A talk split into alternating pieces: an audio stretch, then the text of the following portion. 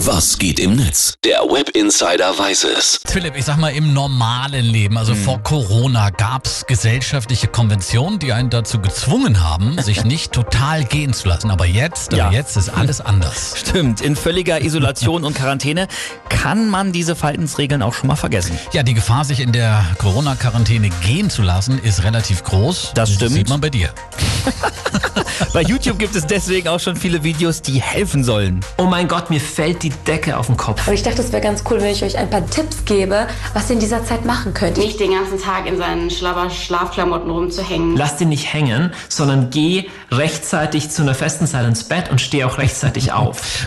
Hast du gehört, Olli? Nicht immer nur Schlabbersachen anziehen. So, dann schauen wir mal bei Facebook, Twitter und Co., äh, wie es da um unsere User so steht. Ja, Theresa Fandekowski schreibt, Stadium der Verwahrlosung in der Quarantäne. Normale Sätze sind mittlerweile, ich zieh das nochmal an, Ach, ich dusche erst morgen und ist doch wurscht, wie viel Uhr es ist, mach den Wein auf. Wir haben außerdem bisher weder Keller noch sonst was aufgeräumt. Lüften, wir lüften regelmäßig. Ah, ja, hey, es sind halt die kleinen Dinge. Ja. Irgendwo muss man ja auch mal einen Anfang machen. Dann, Das ne? stimmt. Frank Opitz schreibt äh, da auch noch was zum Thema die kleinen Dinge.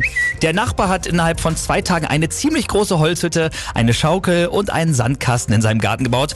Aber auch ich war nicht faul. Ich habe meine Jogginghose gewechselt. Tja, also ständig nur in Unterhose oder Jogginghose rumlaufen, dagegen hilft noch nicht mal die Videotelefonkonferenz mit dem Chef. Der Stimmt. kann ja schließlich auch nicht sehen, was unterm Tisch passiert. Äh, stimmt. Johann Borisch twittert.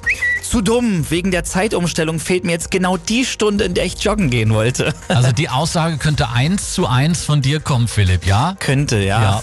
Und mir morgen schreibt, nach dem Virus wird es wahrscheinlich einfacher sein, einen Termin beim Facharzt zu bekommen als beim Friseur. Wie viele Friseure da wohl pissgelbe Haare und Scheißponys korrigieren müssen.